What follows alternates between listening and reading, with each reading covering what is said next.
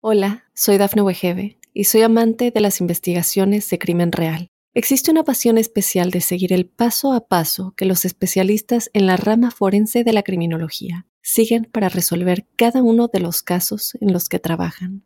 Si tú, como yo, eres una de las personas que encuentran fascinante escuchar este tipo de investigaciones, te invito a escuchar el podcast Trazos Criminales con la experta en perfilación criminal, Laura Quiñones Orquiza en tu plataforma de audio favorita.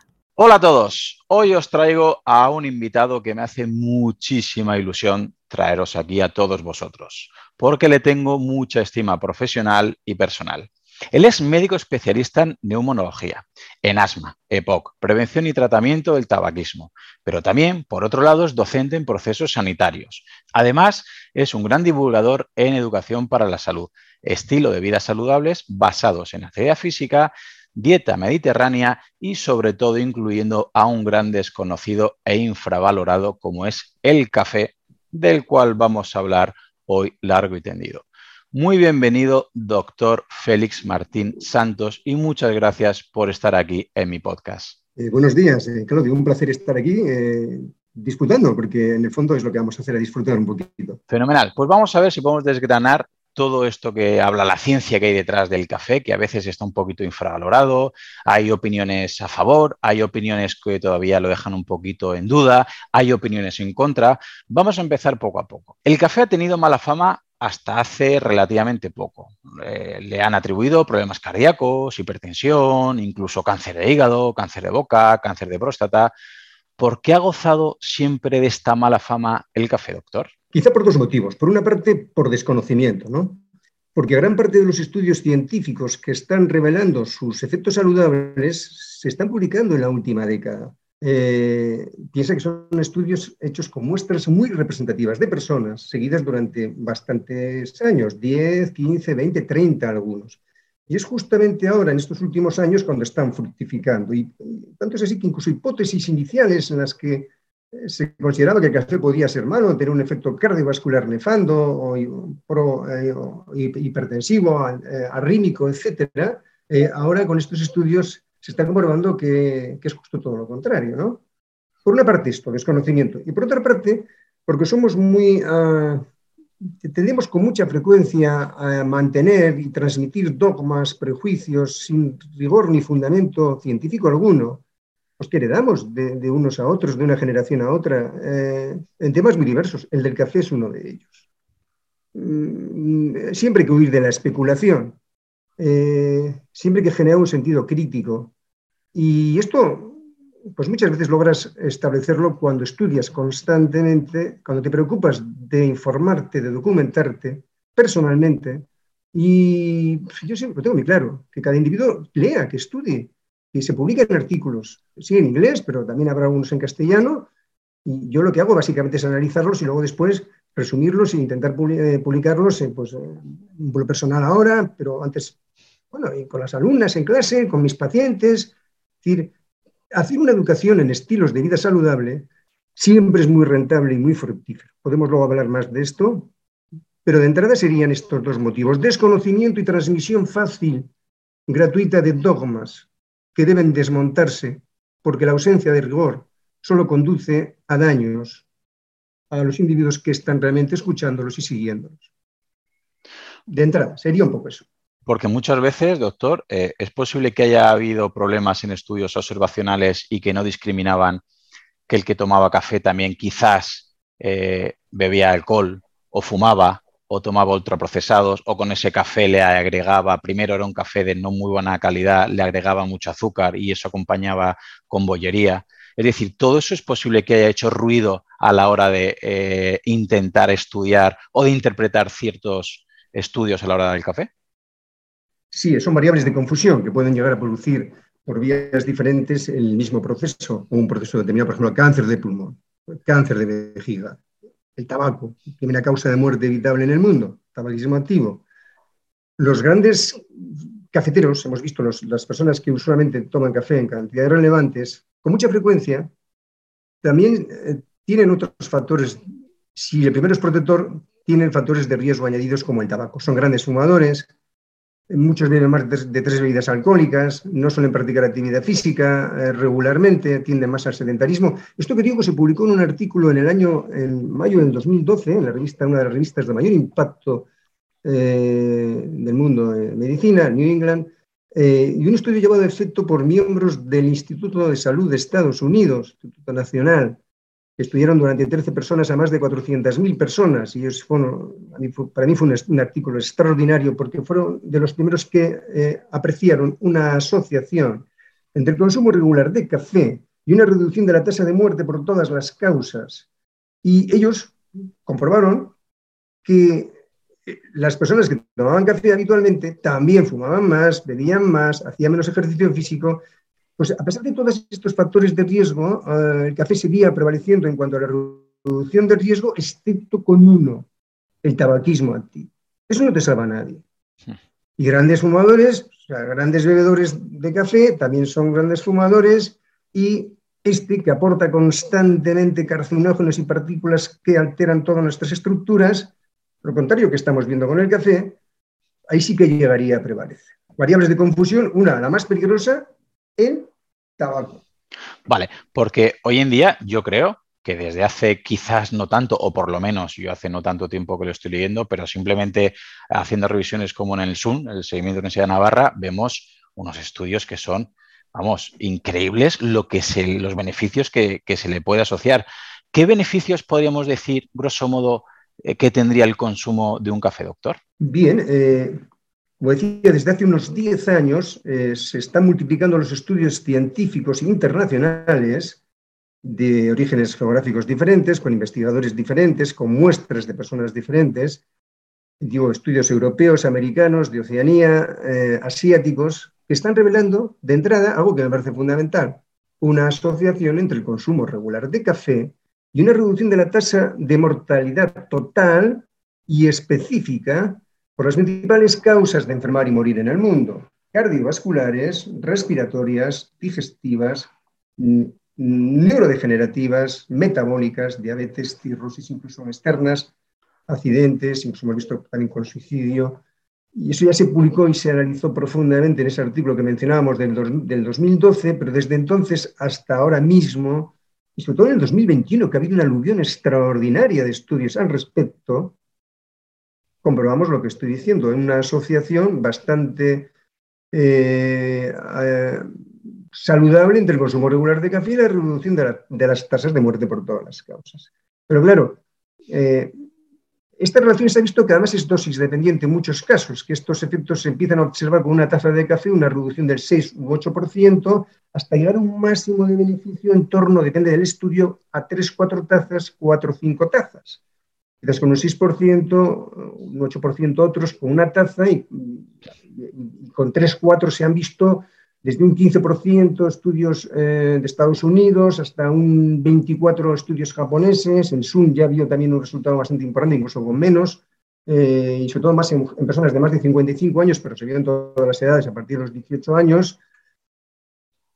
En realidad, eh, esto es sorprendente, ¿no? Que, un producto tan denostado, aun siendo una bebida universal, con una cantidad extraordinaria de dogmas, eh, ahora, a, la luz de los conocimientos científicos actuales, eh, estamos viendo justamente todo lo contrario. Si empezamos a hablar de la hipertensión arterial o, de las arritmias, veríamos, ahí tengo, preparado un par de, de artículos porque es que se han publicado también cantidad de, cantidad de estudios que desmontan estos dogmas, pero estudios científicos. En el caso de la hipertensión arterial, incluso ya las guías europeas de manejo de hipertensión del 2013 y del 2018, al llegar al punto de estilos de vida en el hipertenso, han dejado de desaconsejarlo. Pero incluso eh, la guía mm, de manejo de hipertensión arterial de la asociación Internacional de Hipertensión Arterial, en marzo del 2020, por primera vez, aconsejan el café como una bebida de efecto antihipertensivo. Entonces, podríamos hablar, incluso en algunos casos, en muchos estudios observacionales, relación dosis-respuesta, ellos ven que, por ejemplo, con cada taza de café se reduce hasta un 8% el riesgo de diabetes. El tema de la protección del hígado es prácticamente de broma, porque eh, Klansky fue uno de los primeros que empezó a estudiarlo de California grupo Kaiser permanente, y él veía que con cada taza de café se reducía hasta un 22% el riesgo de cirrosis por alcohol. Hablaríamos mucho de esto, el efecto neuroprotector, etc. Quizá una cosa interesante es saber por qué puede acontecer todo esto, por qué el café puede llegar a producir tales efectos, qué es lo que contiene para que tales efectos sean tan saludables. También es posible que nos ayude a una vía parecida eh, de actuación como hacen las verduras a modo de prebiótico porque puede contener algún oligosacárido, polisacárido que no se puede digerir en intestino delgado y que lleguen a nuestro colon y se pueda fermentar y generar ácidos grasos de cadena corta. Es decir, ¿podría también tener esa vía de, actuación el café? Sí, sí. Justo. Eh, me viene genial para responderte esa pregunta que yo me, me he auto planteado. Bien, uno de los mecanismos mm, más plausibles que pueda explicar o permitirnos entender estos efectos saludables es el que tiene que ver con el aumento de la riqueza y la diversidad de la microbiota intestinal. Hay billones de microorganismos que se comportan como un órgano aparte, de una enorme trascendencia. Cuanto mayor sea su riqueza y diversidad, y cuanto más de estas bacterias levaduras exhiban efectos antiinflamatorios con respecto a los que muestran efectos proinflamatorios, más posibilidades tendremos de que en los ejes intestino-cerebro, intestino-corazón, intestino-pulmón, intestino-intestino, estén más eh, saludables, estén mejor conservados, porque hay conexiones por vía neurógena, por vía endocrina, por vía inmunológica entre ese intestino, entre esos microorganismos.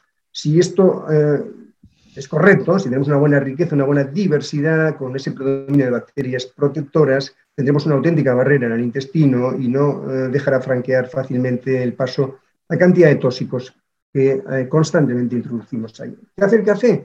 Pues un estudio del 2009, un tal Jack y colegas ya demostró esto, ¿no? Un incremento en los bebedores de tres tazas de café al día de bacterias beneficiosas, y él vio sobre todo Bifidobacterium. Pero quizá el trabajo, Claudio, que más me sorprendió, se publicó en el curso del Congreso eh, de Gastroenterología de Estados Unidos, celebrado en San Antonio, Texas, en octubre de 2019, donde dos, gastroenterólogos seniors eh, hicieron un estudio sorprendente. 97 biopsias del colon con colonoscopia, 34 participantes voluntarios, después con análisis microbiológico importante, con reacción en cadena de la polimerasa y demás, comprobaron que aquellos que ingerían usualmente pues como una taza de café, incluso menos, pero hablaban de 83 miligramos de cafeína, o con un expreso tiene en torno a 90, 100, sobre todo si, es arábica, si es robusta es más, pues estos tenían una mayor riqueza y diversidad de su microbiota intestinal con respecto a los que no bebían café,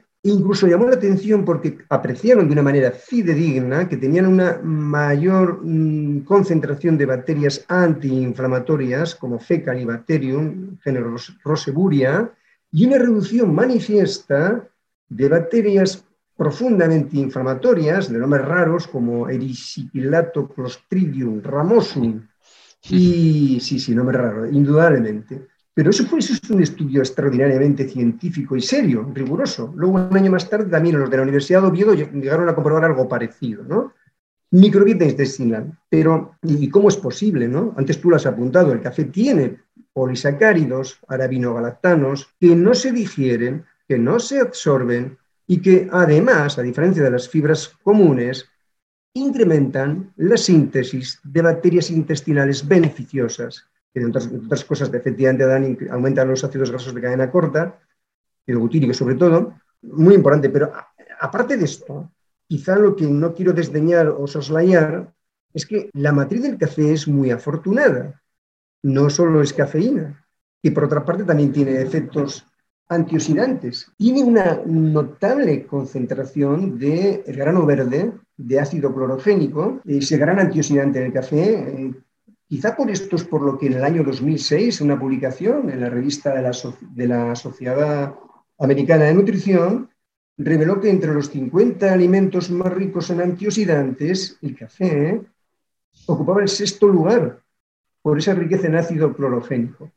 Pero lo que la gente desconoce son artículos que se están publicando en el 2020 sobre todo, por un tal Mechumi, bueno, Namagato, un nombre raro japonés, con todos los respetos al señor en cuestión, pero es un magnífico estudioso. Este ha demostrado, uff, algo ya se, venía apuntando, y es que durante el tueste se producen una serie de sustancias, aparte de las ya conocidas melanoidinas y fenilindanos, el pirocático procede de la mm, descomposición eh, térmica de los ácidos cafeilquímicos, ácido cafeico, químico, que a su vez proceden del ácido clorogénico, y estos, cuando se descomponen más, surge el ácido, surge el, el Dios mío, este, este, han comprobado, y luego también lo volvieron a corroborar unos germanos, es capaz de, actuando en el núcleo de las células, activar factores de transcripción que, a fin y apóstol, lo que van a conseguir es potenciar la síntesis de proteínas, sistemas enzimáticos, antioxidantes, desintoxicantes, antiinflamatorios, antitumorales y reparadores de anomalías del ADN. Hablamos de protección del material genético, como luego se ha visto en al menos tres estudios experimentales por parte del café. Esa quizás sea la vía, Claudio, eh, que esos compuestos exhiben este tipo de efectos que llegan incluso a proteger nuestro material genético. Y hay otros se ha visto también cómo incrementan la, digamos, la fortaleza de nuestra inmunidad, ¿no? E incrementan eh, la potencia inmunitaria, tanto de la inmunidad natural cuanto de la, de la específica. O sea, es que no Son... me hagas preguntas, porque si no... sí, la, verdad es que nos ponemos un poquito a valorar todo lo que se esté, porque todo esto está demostrado y usted está eh, constantemente eh, citando los papers, los artículos donde se publica y se demuestra todo esto, que nos que sea una opinión o sea simplemente un, estilo de, pensamiento. Pero, por ejemplo, hemos hablado, muchos oyentes ya estarán pensando, vale, mm, puede mejorar mi sistema inmune, antiinflamatorio, antioxidante, prebiótico, protector genético, pero aquellas personas que ya las hemos convencido de estos efectos beneficiosos del café, pero eh, digamos, por cuestiones genéticas, porque no metabolizan también la cafeína, aunque eso también sería un poquito para hacer un podcast aparte, hay mucha gente que dice, es que yo no me tomo más de un café porque me altero mucho, a mí la cafeína me sienta mal. Todos estos beneficios que usted está comentando, ¿lo tendría también el café descafeinado? ¿Es una razón por no tomar descafeinado, hay que tomar café normal? ¿O las personas que no quieran tomar café con cafeína pueden tomar el café descafeinado por la tarde porque les altera el sueño, porque les sienta mejor y seguir teniendo estos beneficios? En gran parte sí. Lo que se ha visto en todos estos estudios es que, eh, sobre todo la asociación entre su consumo habitual y la reducción de las tasas de mortalidad, también se han comprobado en los individuos que toman café descafeinado. Lo que sí que es cierto es que hay, claro, los efectos neuroprotectores del café sí que exigen forzosamente la presencia de cafeína y digo efectos, como se están viendo en estudios eh, observacionales, de reducción del riesgo de depresión mental, de procesos neurodegenerativos, sobre todo Parkinson, más controvertido demencia o Alzheimer, ahí sí que se requiere la presencia fructosa de cafeína. Pero para el resto prácticamente no, porque estamos viendo que se observan también en aquellos que toman café descafeinado, sí que en un grado menor, porque la cafeína, eh, algo que la gente desconoce, no solo actúa con un mecanismo clásico que inhibe a los receptores de adenosina 2 y por ende aumenta la cantidad de dopamina, de serotonina, etcétera, pero que además puede actuar eh, en muchas células, un mecanismo implicado, por ejemplo, en el efecto ergogénico de, la cafeína y por tanto del café, sino que también tiene un efecto antioxidante. La cafeína, denostada, también tiene un efecto antioxidante y no olvidemos que envejecemos porque nos oxidamos. Pero en resumen, la pregunta, claro, sí, sí, aquellos individuos que toman café descafeinado también pueden beneficiarse de los mismos efectos saludables que los que toman café íntegro, exceptuando el efecto neuroprotector que requiere forzosamente la presencia de cafeína.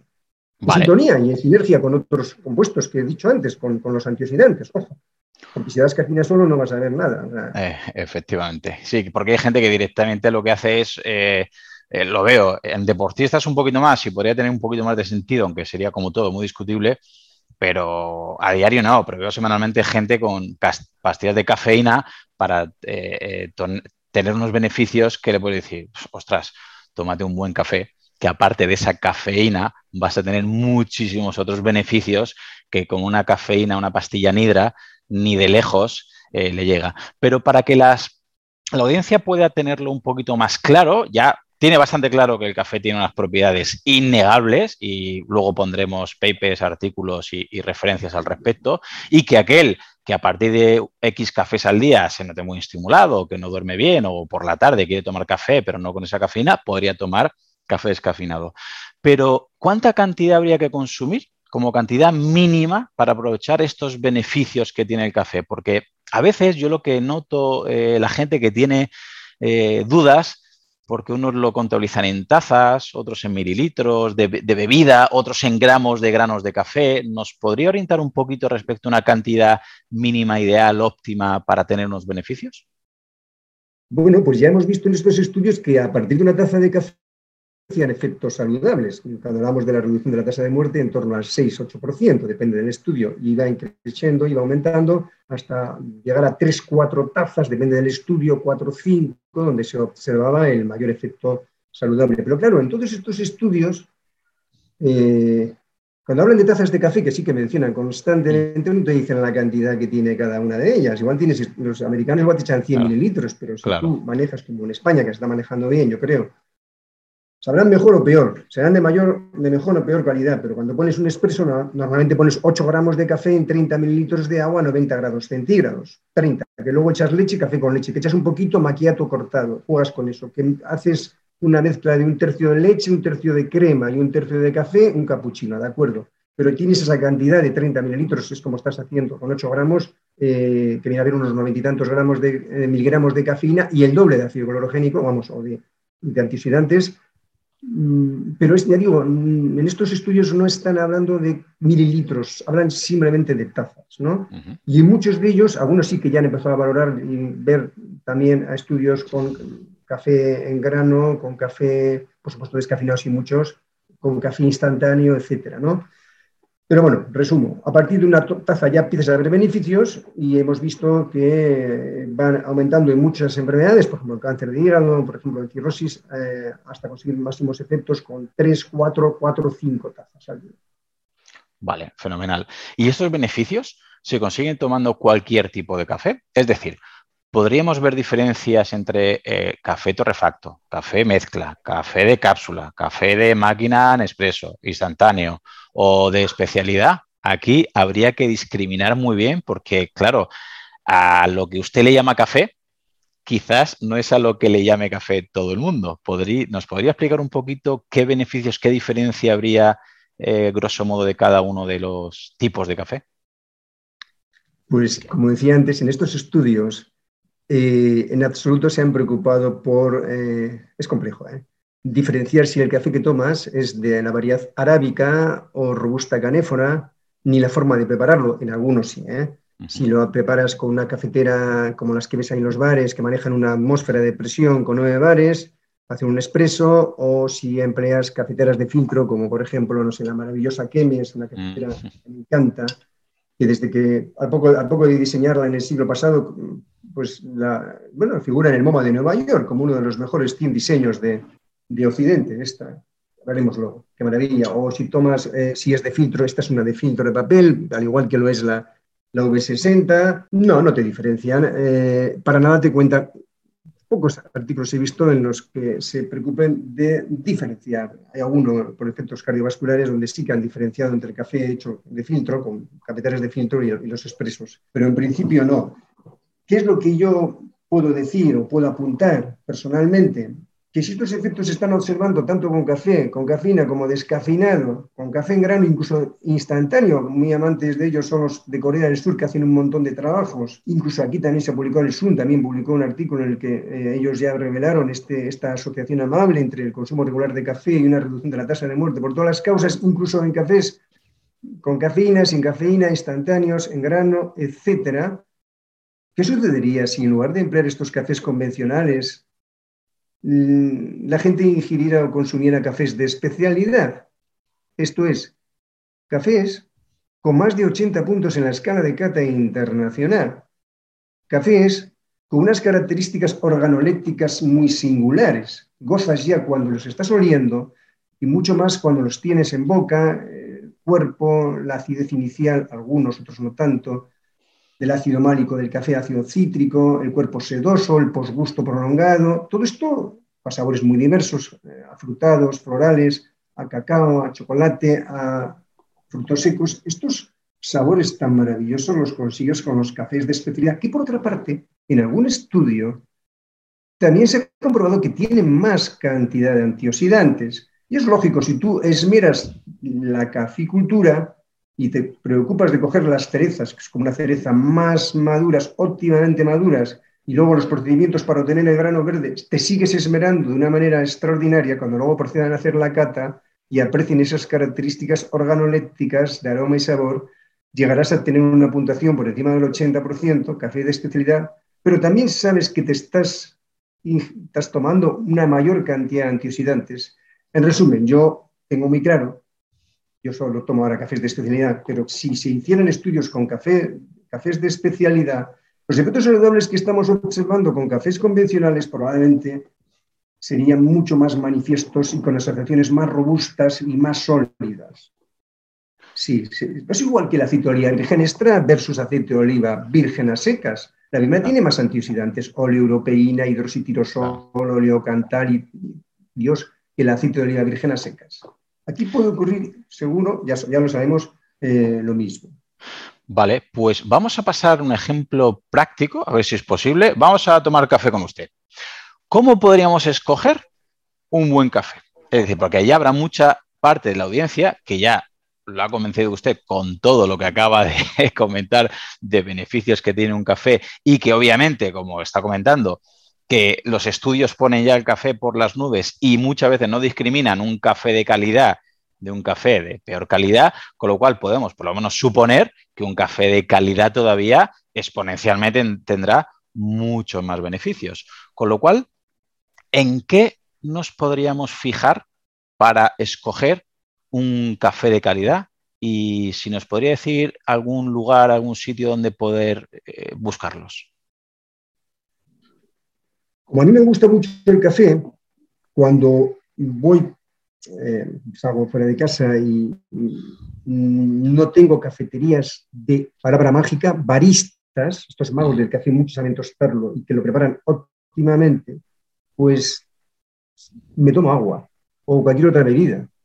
De entrada, tienen que ser cafés, bajo mi punto de vista, los más exquisitos, los que yo tomo habitualmente, de especialidad.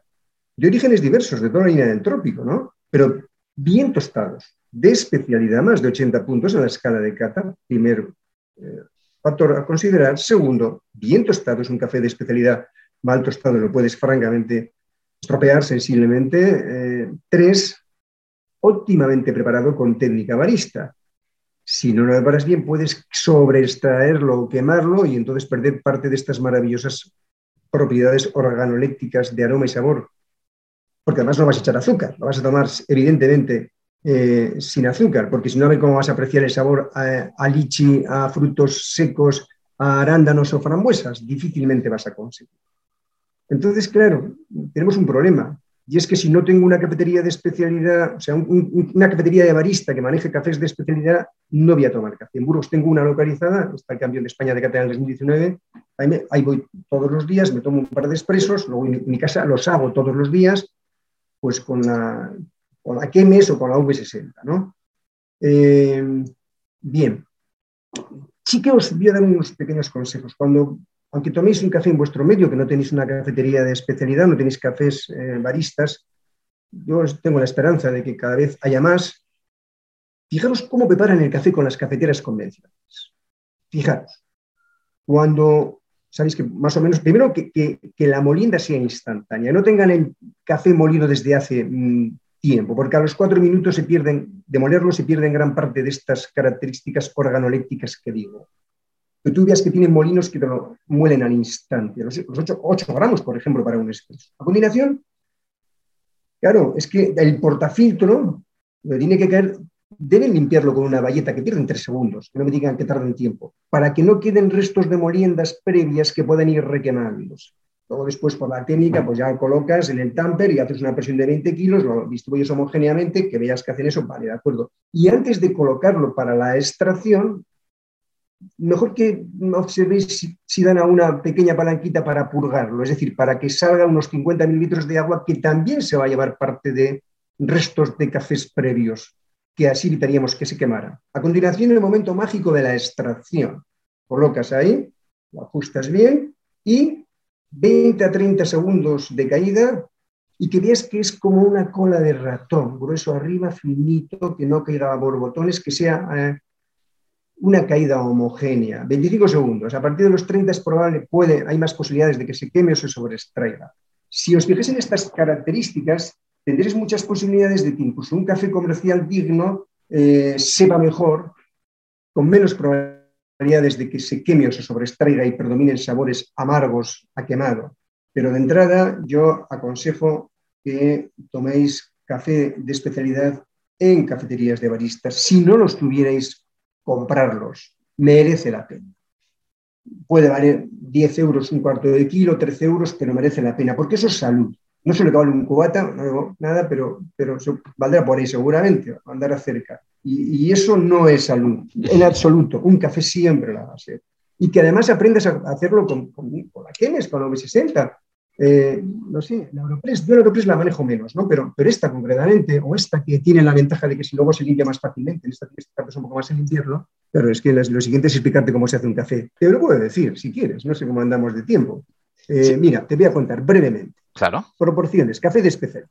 Lo tienes, puedes conseguirlo online, yo lo consigo online. Eh, eh orígenes diversos, estos son unos cazadores de, de Holanda magníficos, eh, es un café, bueno, eh, de, Ruanda. Bueno, tú consigues el café, ahí pones internet café de especialidad barista y ya verás cómo consigues unos cuantos. No voy a hacer propaganda, pero seguro. Una vez que lo tienes, te compras un V60, puede valer 20 euros una de estas. Obviamente, una báscula, tienes que pesarlo, tienes que medirlo, tienes que tener una serie de, de instrumentos eh, porque la proporción siempre debería ser 8 gramos de café por cada 30 mililitros de, Eso es en expresos. No, en expresos. La proporción para hacer un café de filtro, yo hago todos los días como 2 litros más o menos, es un gramo de café, 16 mililitros de agua. En este caso, mm, yo pongo menos de 90 grados centígrados, unos 87, 88 grados centígrados.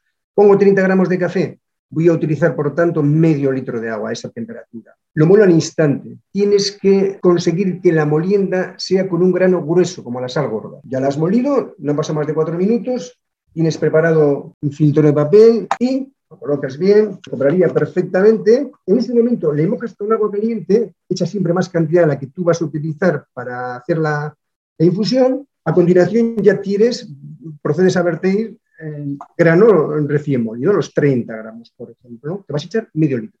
Bien. En ese momento, cuando ya tienes aquí ya preparado todo, ya has vertido el café recién molido, bien. Si pones 30, el triple en centímetros cúbicos, 90, los viertes directamente sobre ese grano molido y esperas 20 segundos, 30 segundos. Se llama una preinfusión. Es un momento mágico, porque ves cómo se expanden los gases del café. Y si ya has gozado antes con, los aromas, en el momento del tueste, en el momento de la molienda, que es, que es una maravilla, un valor añadido que no hay que perder, en ese momento es un poco acordarte de todos estos maravillosos caficultores que se han tirado todo el año esmerándose para conseguir ese café extraordinario, eh, puliendo y controlando todas las variables para que no haya errores y no haya una mala cosecha. Y luego, después de esos 20 segundos, sigues vertiendo pues, con este, por ejemplo, con un finito eh, saldría el, agua, eh, como digo, a la temperatura que has preparado, 87 grados, por ejemplo, círculos concéntricos, de manera que tú luego vas observando que lo que se va eh, obteniendo es las partículas hidrosolubles del café, que es un líquido que se vería más o menos de este color. Es un café de Ruanda. Cuando tú lo coges, si tú echas este café, verás que el café de especialidad, café hecho de filtro, tiene un color que sorprende, es un color Parece una vida destilada. Esto es café. El aroma es espectacular. Un cuerpo sedoso, un posgusto prolongado a sabores arándano, frambuesa, etc. ¿Cuánto tiempo puede durar el café las propiedades en la botella? Usted, por ejemplo, esa botella que tiene, que, tendrá un, litro y medio o, un litro. Un litro. Pues es muy buena pregunta. Magnífico. Si tú lo preparas en infusión, yo sí, que es cierto que cuando lo preparo a los 15 minutos me, me puedo tomar pues como 150 mililitros, está rico, pero gana mucho más al día siguiente. En infusión está más rico al día siguiente, incluso en algún estudio he comprobado que se incrementa la potencia antioxidante, pero sobre todo yo aprecio que las características organolíticas de aroma y sabor se incrementan al día siguiente. Eh, y además lo tomas fresquito, lo haces por la noche y lo tomas al día siguiente. Los cafés que tú tomas en una cafetería convencional con los expresos, no, deben tomarse al instante. Bueno, al instante, espera unos minutos que no te quemes la mucosa oral.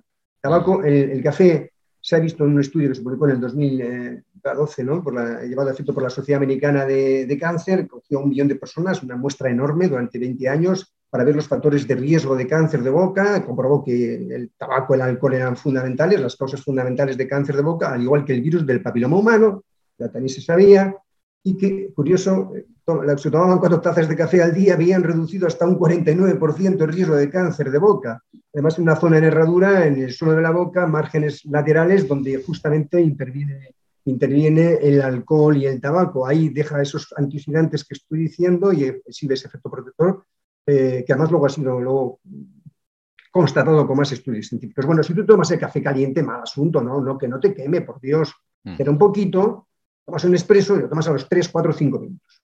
Pero el café en infusión, el frío gana. Ahora se, emplea mucho el cold brew. Eh, eh, Le agradezco muchísimo porque la verdad es que no todo el mundo sabe, eh, primero, qué es un café de, especialidad.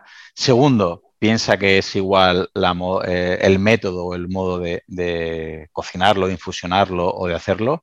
Y que creo que todo eso, repito, si con el café de no tan buena calidad tiene unos efectos tan marcados en la salud, un café de calidad y eh, trabajado de un modo de calidad, creo que los beneficios se multiplicarían por 3, por 5 o, por 10. Y ahora habrá mucha parte de la audiencia que espero que ya no haya ningún tipo de duda en los beneficios que tiene el tomar café. Si no pueden tomar café normal descafeinado y los mililitros y las tazas que necesita cada uno, ahora tengo otras discusiones con familiares, o sobre todo familiares de mis alumnos, que no les dejan tomar café a sus hijos con 16, 17 años porque dicen que, bueno, que el café para el adulto todavía sí, porque te estimula y te despabila para trabajar, pero que para los niños es malo y es llamativo porque les dejan tomar otras cosas. Pero bueno, la pregunta sería, ¿pueden los menores de edad tomar café y cuánto podrían tomar? Eh, porque no van a poder tomar café. Lo que no deben hacer los menores de edad es lo que hacen muchas veces, beber alcohol en cantidades importantes con los famosos botellones, eh, eh, fumar, fumadores activos y fumadores pasivos otros, dietas a base de productos ultraprocesados, comida chatarra. eso es lo que no deben hacer, bajo mi punto de vista como médico, yo hablo de las bondades del café, pero cuando hablo de estilos de vida saludables, siempre en ese podio, el escalón más alto, la actividad física. Muchos de estos son sedentarios. Luego, dieta, una dieta a base de productos frescos y de temporada, como la dieta mediterránea, fruta, verdura, pescado, frutos secos, probióticos, etcétera. Y no verlos por ahí tomando bollería industrial, comida chatarra, esas mismas madres que dicen, un café no, que igual con, la cafeína, que puede ser malo, si está dándole una porquería de bollería industrial, por Dios. O están dándoles refrescos azucarados Mira, la, Autoridad Europea de Seguridad Alimentaria hablaba de que los niños podían, podían 200 miligramos de cafeína, que al igual que la mujer embarazada, pero ya el hecho de que me hablen de cafeína me, indican que no están al día, como es muy común en estos casos. Que no, que el café no solo es cafeína, que aparte sí un efecto antioxidante, como decía. El café tiene todos estos antioxidantes maravillosos, muchos de los cuales se están viendo ahora cómo eh, exhiben sus efectos. Cuando antes hablábamos del efecto antioxidante, antiinflamatorio, desintoxicante y sobre todo protector de, anomalías del ADN. Yo no tengo que me demuestren a mí que por tomar los niños café tienen más riesgos. Estos estudios que he mencionado es cierto que se han hecho eh, sobre todo a partir de los 17 y 18 años, ¿no? Pero que a mí que me demuestren con estudios científicos sólidos, muestras representativas desde niños, llevadas, controlados durante mucho tiempo, que el café realmente pueda producirles efectos secundarios. Pero que me lo demuestren científicamente, porque si lo demuestran científicamente, yo aceptaré todo aquello que sea eh, eh, riguroso y no con un estudio, sino con una convergencia, una reproducibilidad, muchos estudios que llegan a las mismas conclusiones. Yo a esas madres diría que no se preocupen porque sus hijos tomen café, si lo toman, que tomen, si pueden, café bueno, que se preocupen por ver si hay alguna cafetería de baristas en su medio, incluso que les preparen café de especialidad, que también van a gozar ellas. Eh, que se preocupen, por tanto, de, que, de, que, hagan ejercicio físico constantemente, de que su dieta pueda ser optimizada a base de productos frescos y de temporada, huyendo de la comida chatarra y de los ultraprocesados, que se preocupen realmente de esto y que si eh, efectivamente tales variables las tenemos a favor, pues ese niño se va a desarrollar perfectamente, va a crecer y va a ser más sano a todos los niveles, porque estos estilos de vida que menciono, todos inciden favorablemente en, la, nuestra salud y en, pues, una forma integral. Salud física, mental y social. Promocionan la salud, la actividad física, extraordinariamente importante, aeróbica y un poco de y fuerza también. La dieta mediterránea o similar me es igual. Por supuesto, el café que estamos viendo, el gran desconocido, denostado constantemente, no, mire usted, busca otro tipo de situaciones que son las realmente las que nos llenan las consultas a los médicos. Yo como neumólogo, pues te puedes imaginar con EPO, con los cánceres de pulmón, pero es que el tabaco produce uno de cada cuatro cánceres prácticamente, ¿no? Eh, la, los ultraprocesados producen, hay cantidad de estudios que están publicándose en los últimos años que vemos que producen cantidad de, aumenta la tasa de muerte por todas las causas. Podemos hablar luego si quieres de eso. Vamos a, vamos a enlazarlo, doctor.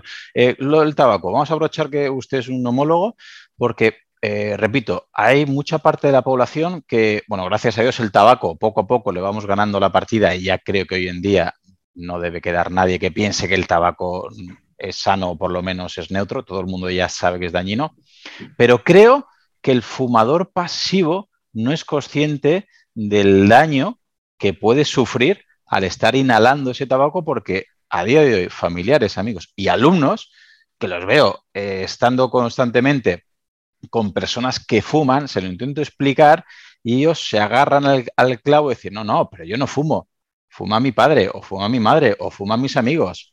Y eso era un mito que se decía antes, que el fumador pasivo también sufría efectos secundarios, pero ya parece que ha perdido un poquito de peso. ¿Qué nos podría decir usted respecto a ese fumador pasivo? Bueno, el tabaco es dañino desde el momento en que el ser humano está en el claustro materno. El tabaquismo pasivo fetal es una causa de aborto, de mortalidad prematura, efectos cuando nacen los niños de la, función pulmonar, eh, menor peso al nacer, eh, mutaciones en el ADN. Fíjate, cuando una mujer fuma, durante la gestación, la cantidad de monóxido de carbono es muy relevante, ¿no? Eh, el, tabaco tiene en su composición la fase de gaseosa y la fase de partículas. En la fase gaseosa, el gas que más predomina es el monóxido de carbono, aparte de óxido de nitrógeno, anillo carbónico, nitrosaminas volátiles. En la fase de partículas es agua, nicotina y un montón de carcinógenos, hidrocarburos aromáticos policíclicos, etc.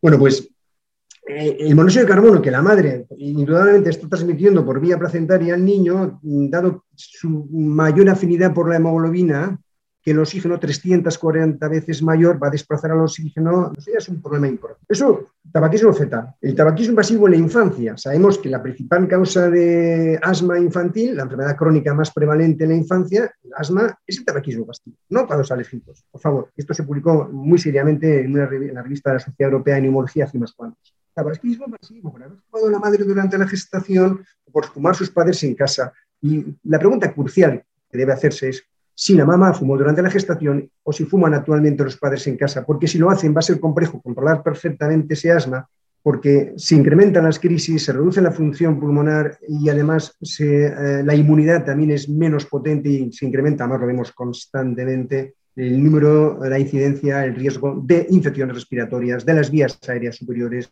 sobre todo las temibles sinusitis maxilares, con bronquitis de este es decir, en los niños ya vemos una relación íntima con el asma, eh, aumenta las crisis de asma, también sabemos que incrementa el riesgo de otitis media purulenta, es una de las causas de, muerte súbita del lactante y te pasa factura posteriormente. Tabaquismo pasivo, estos niños que se exponen al tabaquismo de sus padres, y es que a veces les ves por ahí en la calle fumando al lado del niño sin ningún tipo de rubor si encima lo hacen en casa, peor porque se van a acumular más todos los productos tóxicos del, tabaco, pues tienen más riesgo estos niños en la vida adulta de desarrollar ciertos tumores, por supuesto menos función pulmonar, más infecciones respiratorias y más procesos cardiovasculares. Y eso se ha visto, porque estos son, claro, eh, tiene un efecto de inducción, todas estas enfermedades crónicas no comunicables muy prolongado a lo largo de los años de exposición. Y si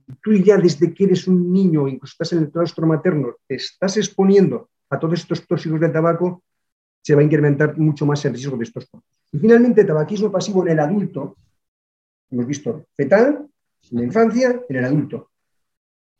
Bueno, está muy claro ya en este momento que es una causa clara de cáncer de pulmón, de EPO, tercera causa de muerte, eh, tercera causa de muerte producida por el tabaco, la enfermedad pulmonar obstructiva crónica, más del 80% de los casos en España no están diagnosticados, prácticamente igual que en el resto del mundo.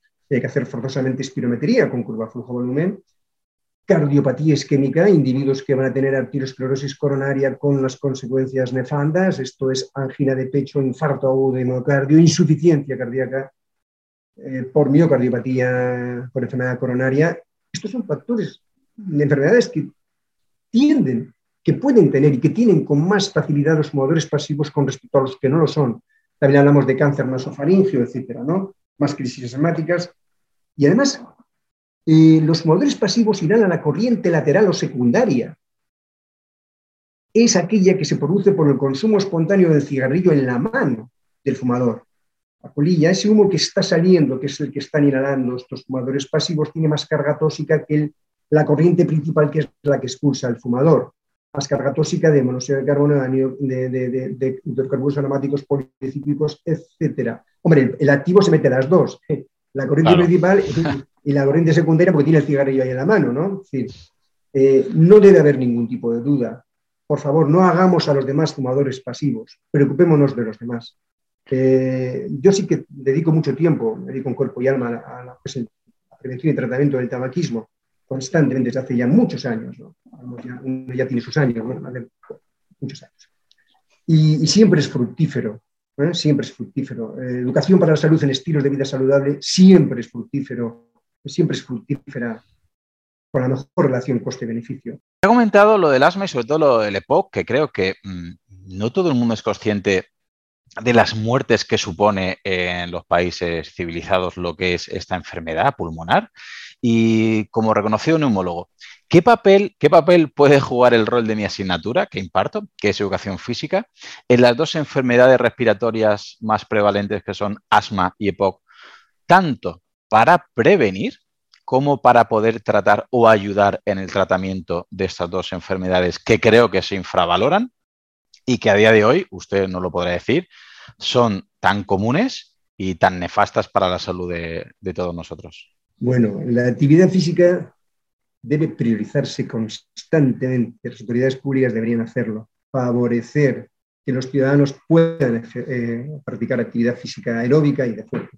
Porque es el estilo de vida más saludable y concreto. Si le añades una buena dieta, pues no te... En cuanto hace referencia a las enfermedades que mencionas, al asma, a la EPOC, hay bastantes estudios que demuestran que una vez que tienes ambas, asma o EPOC, hemos visto también cuadros mixtos, el fenotipo mismo, mixto de asma EPO. La actividad física regular en pacientes con asma, la actividad física regular en individuos con EPO, sabemos que puede reducir la sintomatología, las exacerbaciones, incrementar la calidad de vida, reducir globalmente la mortalidad, porque exhibe efectos antiinflamatorios, antioxidantes, reparadores de anomalías del ADN, y estas son enfermedades crónicas no comunicables como las principales causas de enfermar y morir en el mundo. Todo aquello que incida reduciendo esta inflamación de bajo grado, va a conseguir efectos saludables extraordinarios. Hay estudios que, revelan esto y luego de prevención primaria, es decir, reducir la tasa de incidencia en los casos nuevos, hay menos en cuanto hace referencia a estas dos, pero sí que se ha visto un poquito en el asma, que aquellos niños, estudios con niños, y además controlados con acelerómetro, controlado objetivamente la actividad física, se veía, se apuntaba una cierta reducción del riesgo. Eh, estudios en la EPO también se hizo uno muy, bueno, María Cantó y García y dos magníficos eh, profesionales, investigadores, epidemiólogos, ya habían demostrado hace unos años con una muestra relevante que lo hicieron con fumadores. Los fumadores que practicaban actividad física regular con respecto a aquellos fumadores que no la practicaban experimentaban un menor deterioro de la función y llamó poderosamente la atención, fue el año 2007, eh, incluso apreciaba una, reducción hasta el 23% del riesgo de desarrollar EPOR, ¿no? La actividad física, Dios, la actividad física es que te cambia todos los papeles. Es decir, la actividad física eh, hay que potenciarla, hay que priorizarla. Eh, profesores, como, como en su caso, querido, querido profesor, Claudio, que se esmera por, transmitir eh, eh, no solamente valores o eh, educación para la salud en la actividad física, sino también con dieta, incluso con café, eso es oro, oro, oro molido. Es decir, estás participando, estás contribuyendo decisivamente a que las personas que te escuchan puedan adherirse a estos estilos de vida, estilos de vida saludables, actividad física, dieta mediterránea, café, etcétera, y por tanto se van a incrementar las posibilidades de que su nivel de salud sea más alto, alcance altas cotas. Nosotros no podemos evitar la muerte, ninguno, pero sí la mortalidad prematura. Vamos a incidir en ello con estilos de vida saludables. Vamos a intentar conseguir que la gente sea feliz, que al final tenga un envejecimiento saludable, que el síndrome de fragilidad no acontezca. Y eso lo van a conseguir si se atienen a estos estilos de vida saludable, claramente actividad física, claramente dieta a base de productos frescos y de temporada. Y estamos viendo también que el café también estado es un producto por esta riqueza en antioxidantes bastante saludable. Pues es que la actividad física me, me, apasiona, ¿no? Es decir, porque es que cada vez hay más estudios, eh, pero es que no solamente en estas enfermedades respiratorias, en todas las enfermedades cardiovasculares, tumores, bastantes tumores, sabemos que se puede reducir sensiblemente el riesgo de desarrollarlos si practican actividad física los individuos usualmente, y en caso de desarrollarlo, sabemos que mejora la supervivencia la práctica de actividad física, a lo mismo que los que han tenido un infarto, si hacen actividad física se reduce la tasa de reinfarto, si son fumadores que dejen cuanto antes de fumar indudablemente. Por ejemplo, incluso disfunción eréctil se me ocurre, ¿no? Aquellos que practican actividad física 40 minutos, 4 días a la semana, sabemos que experimentan una reducción sensible del riesgo de tener algo que tanto eh, puede agobiar a un varón, ¿cuál es la disfunción eréctil? Por decirte algo concreto, ¿eh? que a la gente igual no se espera por supuesto, reducción de la tasa de muerte por las principales causas de enfermedad en el mundo, cardiovasculares, neurodegenerativas. Dios mío, algo que nos atormenta constantemente es la demencia, es el Alzheimer. Ahora sabemos, a diferencia de antaño, que nuestro cerebro mm, cuando nace sigue creciendo, que, vamos, que las células siguen experimentando mitosis en contra de lo que antes pensábamos. Se llama neurogénesis, plasticidad cerebral. Siempre llega un momento que no, con la involución propia de la edad, donde esto se frena, en todos los casos, no. Si practica la gente actividad física, vemos como la neurogénesis, como la plasticidad cerebral sigue eh, fortaleciéndose en zonas concretas, la zona de, la, células granulosas, la zona del hipocampo, zonas que tienen que ver también con el aprendizaje. Actividad física, actividad física, actividad física. En el momento que uno la practique va a ser más feliz, seguro. La esquiva felicidad es imposible que con cierta frecuencia no se le escape entre las manos. Está claro, o sea, tú, podemos hablar mucho de actividad física, pero tu asignatura extraordinaria, tú eres un proveedor de salud. Todos los profesores de educación física y todas las personas que intenten inculcar a sus alumnos, a sus eh, vecinos, a sus amigos, a toda la gente que les rodea eh, este tipo de, estrategias, práctica regular de actividad física, más luego todo lo que hemos dicho, eh, había que hacerles un monumento, Dios mío, ¿no? porque están contribuyendo decisivamente a que todos tengan más y mejor salud. Para cerrar, quería enlazar lo que acaba de comentar usted con esta última pregunta, que es que yo personalmente, aparte de educación física, estoy intentando que se incluya una nueva asignatura en el currículum de educación que se llame hábitos de vida saludables. Bueno, el nombre es lo de menos. Lo que quiero es que entre, entre las temáticas que veamos esté los beneficios de la actividad física, pero también la, dieta mediterránea, gestionar un buen descanso, gestionar bien el estrés, salud mental, el problema del tabaco, ultraprocesados, etc. ¿Usted cree que si los docentes empezamos a introducir estos contenidos en colegios e institutos, podríamos de alguna manera contribuir, poner un gran granito de arena sobre una prevención primaria, aunque no seamos personal médico sanitario? Porque es que últimamente me están cerrando muchas puertas comentándome que no somos médicos, que no somos farmacéuticos. Y claro, yo la respuesta es que no estoy intentando ocupar el espacio de un médico, ni muchísimo menos, ni de un farmacéutico, ni de un nutricionista, es todo lo contrario. Lo que quiero es que dotemos en el colegio y en el instituto de unas nociones básicas a la población para que se puedan empoderar y el día de mañana tengan herramientas y tengan conocimientos para poder aplicarlos y de alguna manera creo que podríamos ayudar indirectamente o directamente a una prevención primaria para que luego, obviamente, los médicos y especialistas tengan su lugar, por supuesto, y, pero que tengan esas herramientas la población para poder prevenir. ¿Tendría cabida esa asignatura? que nos podría comentar? Bueno, pues, a estas alturas, indudablemente, eh, la gente va a entender mi respuesta, ¿no? Sin duda, eh, no solamente como una asignatura del currículo, que ya sería ya un gran logro, sino que todas aquellas personas que puedan tener un eco, que puedan tener una resonancia, ahora estamos mucho con las figuras de los influencers y todo esto, mm.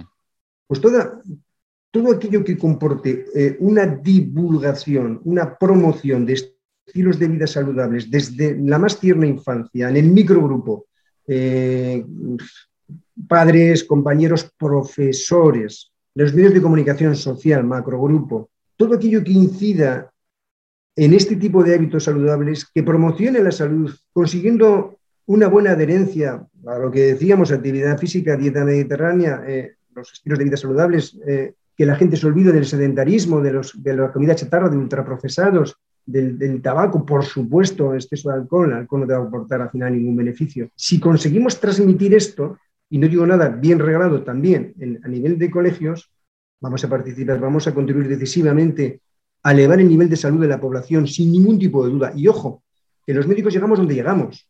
¿eh? Probablemente tú, querido Claudio, vas a llegar a más gente que muchos de nosotros, porque mm, te estás esforzando tremendamente en divulgar eh, estos estilos, estilos de vida saludables. Y, animo a más personas que, hagan lo mismo, porque están realmente contribuyendo a un beneficio global de la sociedad. las autoridades políticas tenían que tener como una prioridad de salud pública eh, favorecer los medios adecuados para que la gente practique actividad física regularmente, favorecer esto, ¿no? Eh, por una parte, mm, optimizar siempre la dieta, eh, que, bueno, pues que la dieta sea, como yo digo, a base de productos frescos de temporada.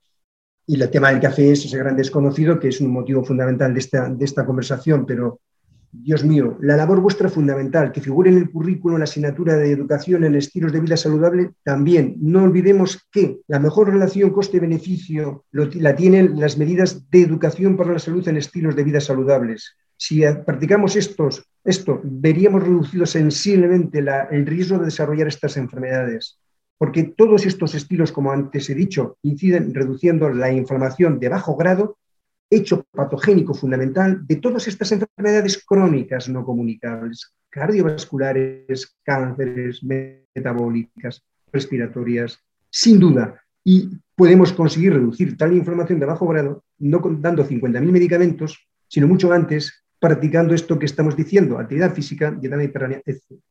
Huyendo de lo contrario.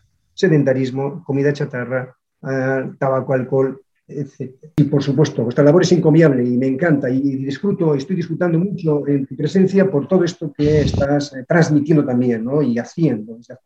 Pues le agradezco mucho la charla de verdad porque me parece que es necesario que voces autorizadas como usted, eh, un reconocido neumólogo, un doctor con una larga trayectoria, con mucha experiencia, un divulgador nato, creo que nos hace un favor enorme a la docencia, a los que amamos la actividad física, los hábitos de vida saludables, porque a veces creo que están infravalorados y no podemos llegar a tanta gente porque no tenemos una titulación eh, sanitaria, pero que creo que podemos dar voz a gente como usted que nos hace una labor de divulgación excelente. Así que de verdad le agradezco muchísimo la entrevista que hemos tenido y le pido a la audiencia, por favor, que aquel que no conozca al doctor, que lo siga y para ello díganos dónde podemos encontrarle, dónde podemos ver sus divulgaciones. Bueno, ahora básicamente me voy a volcar en el, pequeño blog que estoy creo hace nada, hace una semana, ¿no? Eh, lo titulado Salud con café, pero tengo otro en ciernes que es, eh, bueno, Feliz con poco, donde voy a introducir eh, estilos, artículos sobre las bondades de la actividad física, la dieta mediterránea. Pero en este momento el que está operativo es Salud con Café, es DR Félix Martín Santos, Salud con Café, blogspot.com.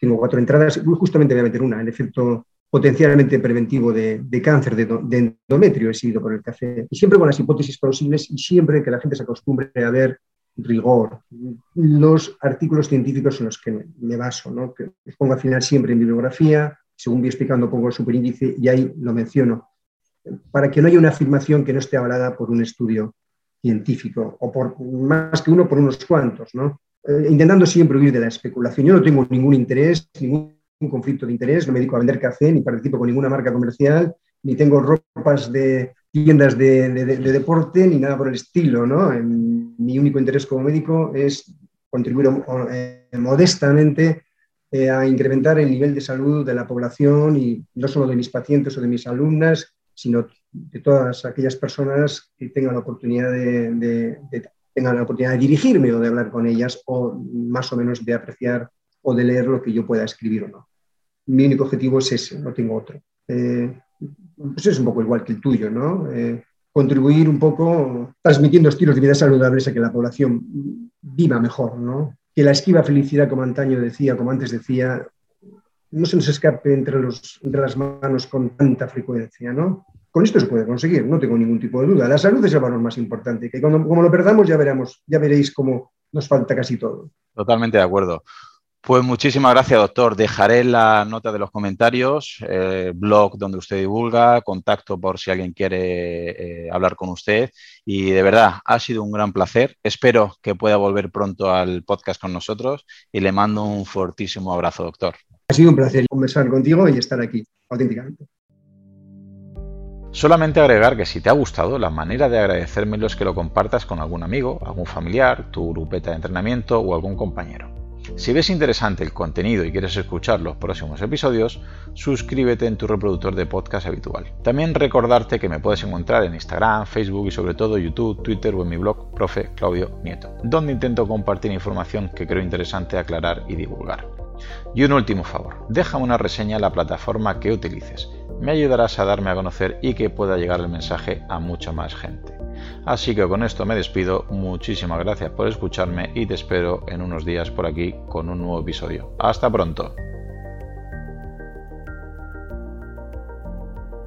Hola, soy Dafne Wegebe y soy amante de las investigaciones de crimen real. Existe una pasión especial de seguir el paso a paso que los especialistas en la rama forense de la criminología siguen para resolver cada uno de los casos en los que trabajan.